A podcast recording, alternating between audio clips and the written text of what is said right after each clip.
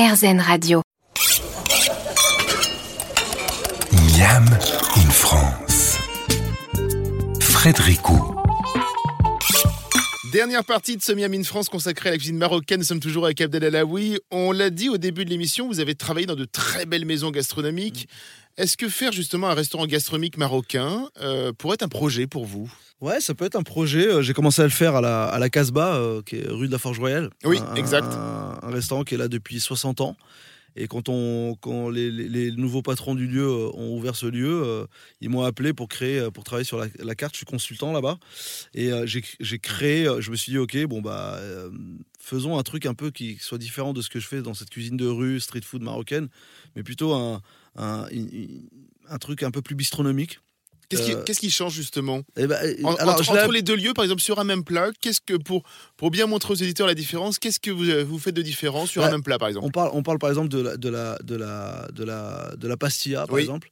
Euh, chez Yéma, on va la trouver en rond, tout simplement, comme, comme elle est présentée. Euh, chez, à la Casbah, je vais la travailler en M, un peu, un peu cylindrique. Je vais la travailler différemment, au curcuma. On va y mettre un peu de truffe. Euh, du, du- du safran avec une petite euh, chantilly salée au safran. Euh, je vais travailler un Paris-Brest, un- que, que j'ai appelé le Paris-Marrakech, qu'on qu'on retrouve d'ailleurs dans, dans le livre. Oui.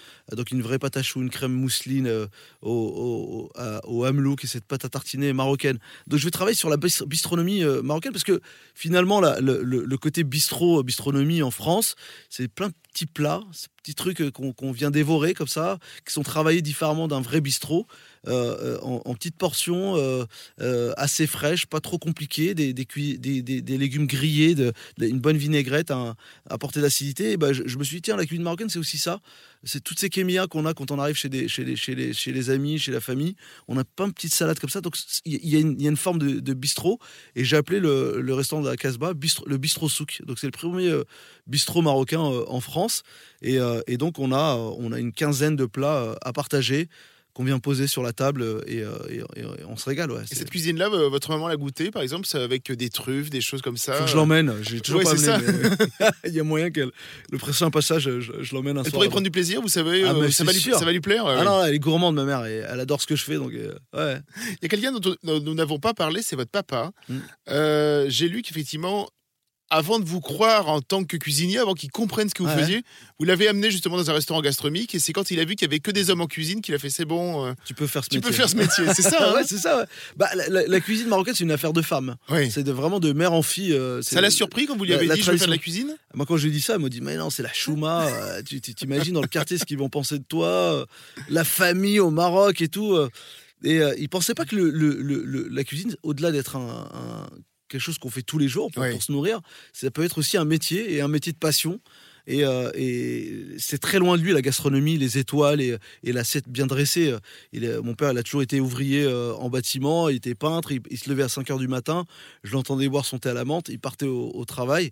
Et rentrait, il était 18 h fatigué, euh, et, et le- le- la soupe ou le couscous était prêt, ou le, le- et on passait à table, et, voilà, c'était comme ça tous les jours, et les week-ends, on passait les week-ends chez la famille, mais il y avait jamais, avait jamais de livre de cuisine à- à- enfin chez nous, il n'y avait pas de d'émission de cuisine, donc c'était compliqué. Et, euh, et, et quand je lui dit ça, elle m'a dit non, faut pas faire ça et tout. Donc je lui ai dit bah viens voir, viens, je t'emmène. euh, je l'ai emmené au Case d'Or d'ailleurs à Saint-Germain-en-Laye. Euh, Et il a vu, par, par, par, par cette petite fenêtre, je dirais, il n'y a, que des hommes. Et, et Dieu merci, aujourd'hui, il y a de plus en plus de femmes d'ailleurs. Et, et il m'a dit, ok, vas-y, tu peux, faire, tu peux faire ce métier, mais oublie pas que c'est... C'est la chôma quand même. hein. tu, peux pas, tu vas pas faire ça toute ta vie quand même. J'ai fait bah si, je crois. Donc là, on a ce beau livre, on a Choukran, euh, c'est votre actualité du moment. Quels sont les prochains projets? Qu'est-ce que vous, euh, voilà, dans, dans six mois, un an? Bah là, Qu'est-ce qu'est-ce qui est euh, alors, prévu? Je suis beaucoup. euh, alors, euh, la radio me prend quand même pas mal de temps. Je suis Ouais. sur euh, Europe 1. Je développe Yema, donc euh, j'ai- j'ai- je vais le développer euh, d'une nouvelle manière, une nouvelle façon de, de, de, de, de- de- de manger du Yema, déguster du Yema. Donc, je viens d'ouvrir au Food Society à Lyon et j'ouvre au Food Society à, à- à Montparnasse. Exactement. Euh, qui ouvrira et- dans quelques mois. Ouais, euh, Ouais. en septembre, En septembre, si ouais. tout va bien. Et euh, donc je développe à fond, à fond Yema. Je, je suis en train de travailler sur un docu sur la semoule. Euh, D'accord.